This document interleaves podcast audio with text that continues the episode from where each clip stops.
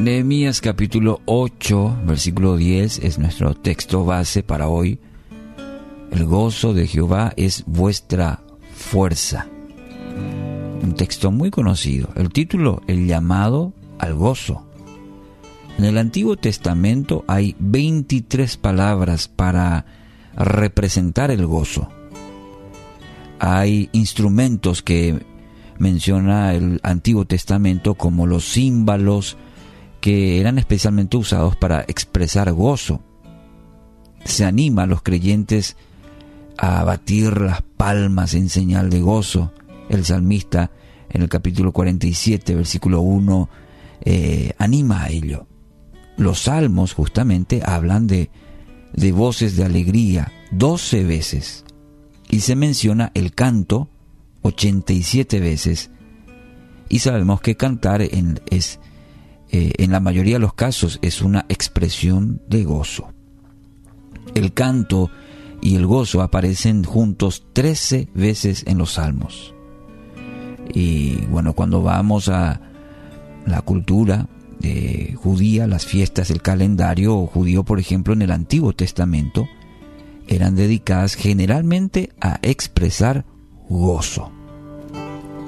Si miramos en el Nuevo Testamento, el primer anuncio del nacimiento de Cristo hecho por los ángeles en Lucas capítulo 2, versículo 10, dice, el ángel les dijo, no temáis, porque aquí os doy nuevas de gran gozo, que será para todo el pueblo. Y en el capítulo, en el versículo 20 del mismo capítulo de Lucas 2, y volvieron los pastores glorificando y alabando a Dios por todas las cosas que habían oído y visto, como se les había dicho. En Mateo capítulo 2, versículo 10 afirma que los sabios, al ver la estrella, se regocijaron con gran de gozo.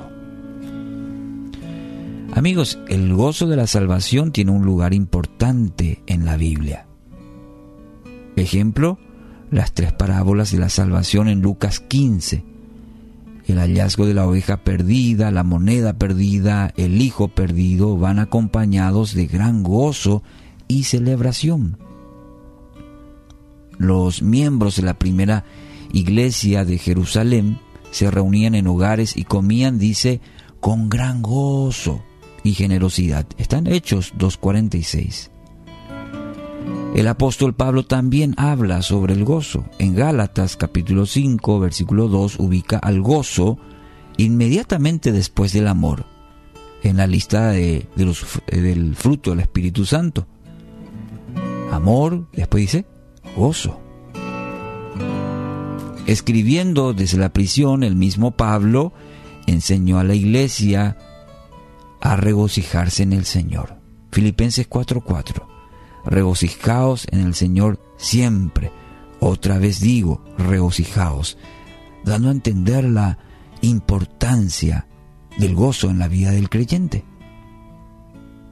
Amigos, la marca distintiva del Hijo de Dios es el gozo.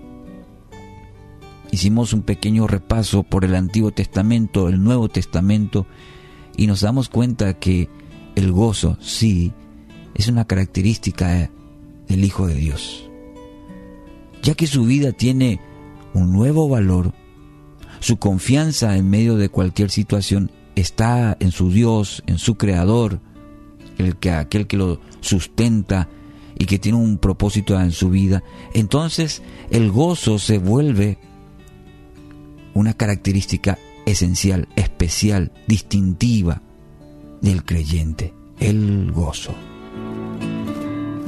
y el gozo, eh, sí, con sus diferentes, diferentes matices, ¿sí?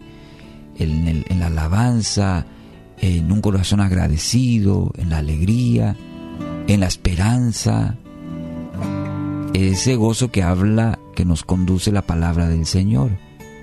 Y usted puede experimentar, experimentar esta, en este día eso que el Señor quiere dar todo su ser, que es el gozo que viene de Él. El profeta Nehemías, justamente el gozo que viene del Señor, será nuestra fuerza. ¿Anhela esto para su vida? Entonces refúgiese en el Señor, reconózcalo a Él como su Señor y Salvador y experimente el gozo, la plenitud de Cristo, de su Espíritu Santo en su vida y será el gozo su fortaleza. Hoy es un día para celebrar, hoy es día de gozo, hoy es día de salvación.